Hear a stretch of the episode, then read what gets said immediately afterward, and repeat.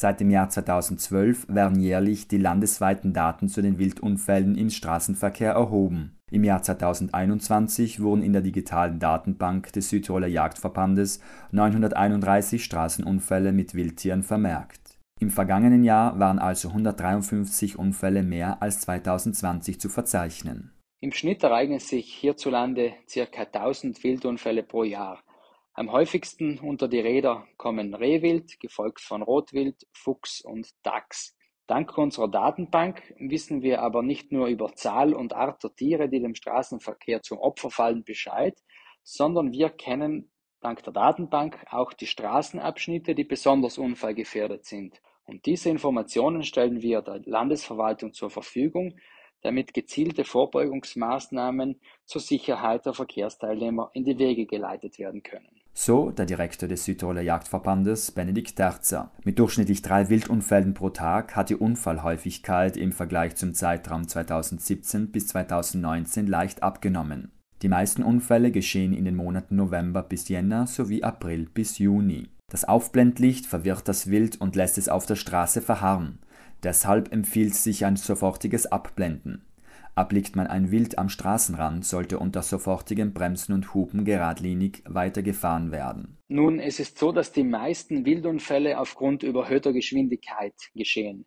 Besonders hoch ist die Unfallgefahr auf Straßen, die durch Waldgebiete führen. Nachts sollte man, wenn möglich, mit Fernlicht fahren. Die Augen der Tiere wirken nämlich wie Rückstrahler und sind daher mit Fernlicht besser zu erkennen. Der Südtiroler Jagdverband steht im steten Kontakt mit dem Südtiroler Straßendienst. Jägerschaft und Jagdaufseher haben in Absprache mit dem Straßendienst landesweit mehr als 30.000 Wildwarnreflektoren installiert, um Straßenabschnitte sicherer zu machen. In der letzten Zeit wird in Südtirol primär auf blaue Wildwarnreflektoren gesetzt, da diese unserer Erfahrung nach am besten wirken. Blau wirkt auf das Wild nämlich wie eine Warnfarbe. Erst vor ein paar Wochen hat der Straßendienst ein paar hundert Stück zur Verfügung gestellt.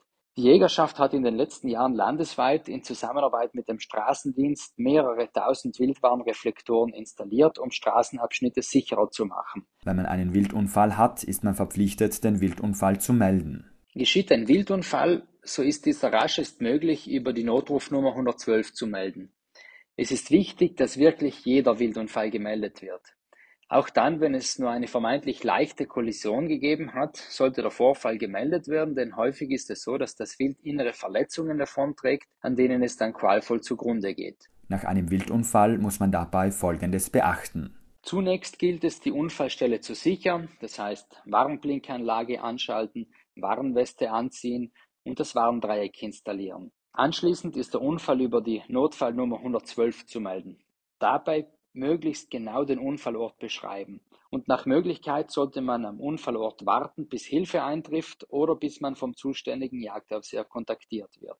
Das angefahrene Tier bitte keinesfalls anfassen, da verletzte Tiere aggressiv reagieren können. Viele fragen sich, wer nach einem Wildunfall haftet und wer die Verantwortung dafür übernimmt.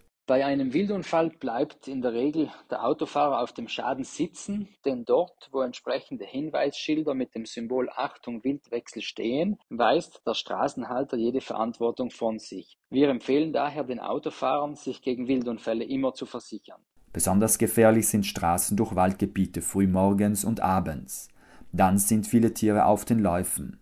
Deshalb gilt Fuß vom Gas, Straßenränder im Auge behalten und immer bremsbereit sein.